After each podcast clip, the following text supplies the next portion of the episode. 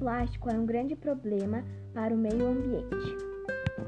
A degradação desse material demora cerca de 400 anos, principalmente por possuir altas resistências às bactérias e fungos. O plástico também é difícil de ser compactado, o que gera um grande volume de lixo, dificultando a decomposição de outros materiais orgânicos.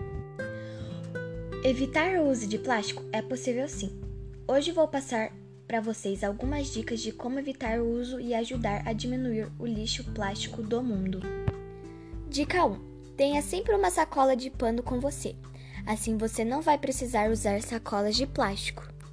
Dica 2: Evite comprar frutas embaladas em plástico.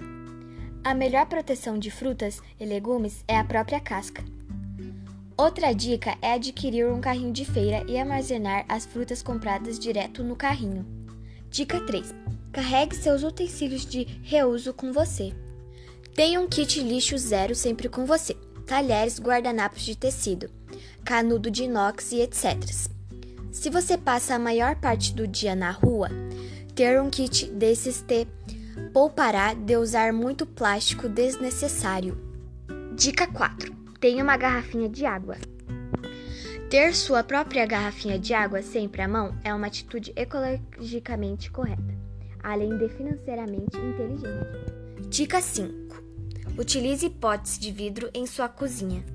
Para armazenar alimentos na geladeira, guardar biscoitos na dispensa, levar marmita ou guardar temperos, os potinhos de vidro são as melhores opções, além de serem muito mais resistentes.